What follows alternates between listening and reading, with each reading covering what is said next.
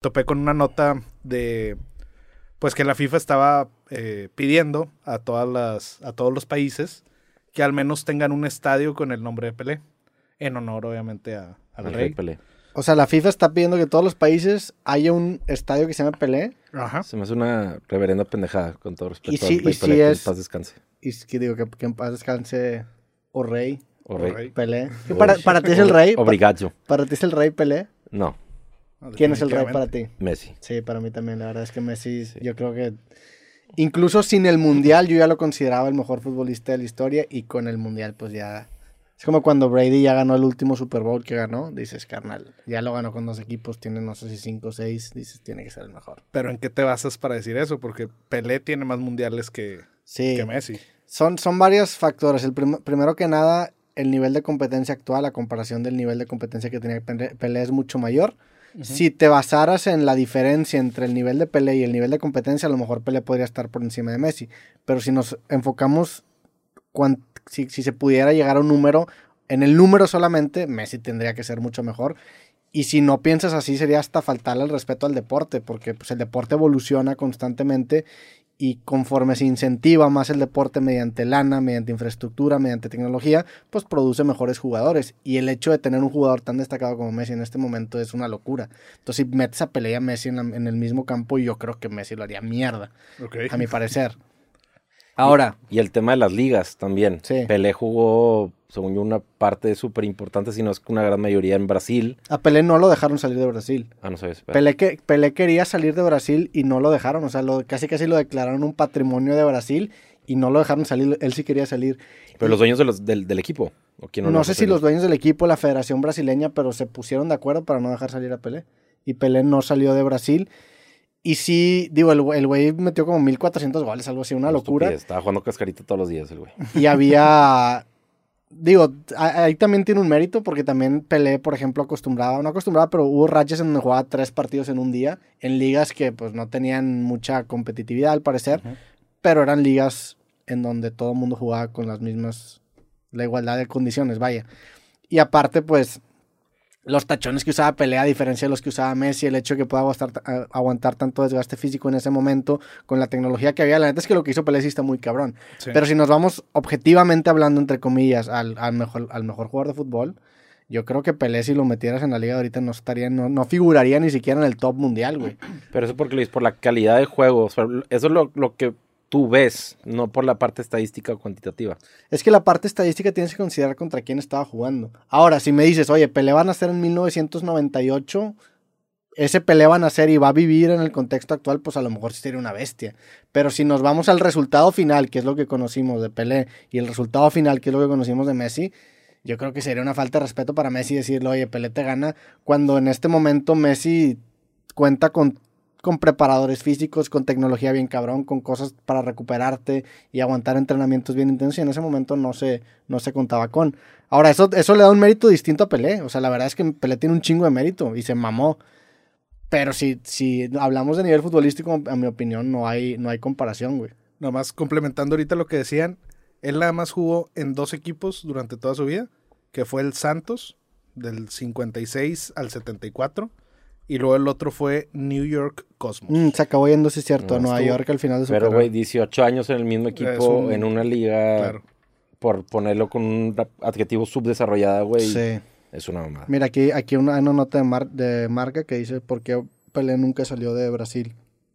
Dice Edson Arantes, de nacimiento es hacerlo, es... Hablar de Edson Arantes de nacimiento es hacerlo del que para muchos ha sido el mejor futbolista de la historia. Sin embargo, la- a diferencia de las estrellas de la actualidad e ir a jugar a Europa nunca fue una opción para Pelé, quien optó por mantenerse en el Santos de Brasil. El tricampeón del mundo. Aquí está, mira, el amor, o sea, la razón por la que no salió es por el amor que le tenía Brasil y a Santos. Eh, eso dicen. Yo vi, Fuck, fuck you. Digo, tengo, tengo los datos frescos porque cuando murió Pelé vi como un documental que me salió en YouTube y hablaban sobre cómo no lo dejaban salir de, de Brasil. O sea, había como puras trabas que le ponían que acabó optando por quedarse en el Santos. Digo, la neta es que no. Pero por un tema meramente de patriotismo, de que queremos que el mejor esté aquí y no se vaya a tu lugar donde Pues ya- es que el fenómeno que era Pelé en su momento era una locura, güey. De hecho, pues el primer mundial que ganó Pelé, ¿cuántos años tenía? Como 17 años. El, el- el segundo mundial que, que ganó Brasil, creo que lesiona a Pelé, a Pelé un checoslovaco, un pedo así. Y él, él no juega mucho, pero era pues era, era similar a lo que Cristiano Ronaldo era pues, con Portugal en este último mundial, que cuando no jugaba, todas las reflectores estaban girando a través de él. Me imagino que la liga brasileña dependía un chingo de una figura como Pelé y lo presionó mucho para no, para no salir. Co- considerando, pues, la de, ok, Messi es mejor que Pelé. Entonces, cuando Messi se muera, todos los países deberían de tener un estadio. No, Con, pero a ver, bueno. o porque eso sí con Pelé y no cerra- con cerrando este tema, porque también sí me gustaría fe- defender un poco Pelé. Para ustedes, ¿qué es ser el mejor de la historia? El más talentoso, el que más, el que más premios gana. o sea, Ah, ¿qué, es, qué es me ser- resonó, es un pedo, un me resonó un chingo ese- esa pregunta al, al conflicto entre LeBron James y, y Michael Jordan, que uno siempre usa un argumento, la cantidad de campeonatos, la cantidad de MVPs, que los puntos, que los rebounds y la chingada. Yo creo que no es una pregunta fácil de contestar y entran demasiados factores que no los puedes sumar y entra mucho el criterio de cada uno. Tú vas a decir por qué sí, yo voy a decir por qué sí, tus razones van a ser válidas, las mías también. Nunca se puede llegar a una definición concreta ni cuantitativa. O sea, si te vas por lo cuantitativo, Sí. Pele va a ganar por goles. Si eso es para ti el, el criterio, si yo te digo por puta, güey, la emoción que te da que ve jugar a Messi, güey, como él parece que la pelota la tiene pegada a los pies y lo que puede hacer a su edad y la madre. Bueno, yo en ese sentido te, diría que Maradona está más cabrón que Messi. O sea, lo que representó Maradona para Argentina.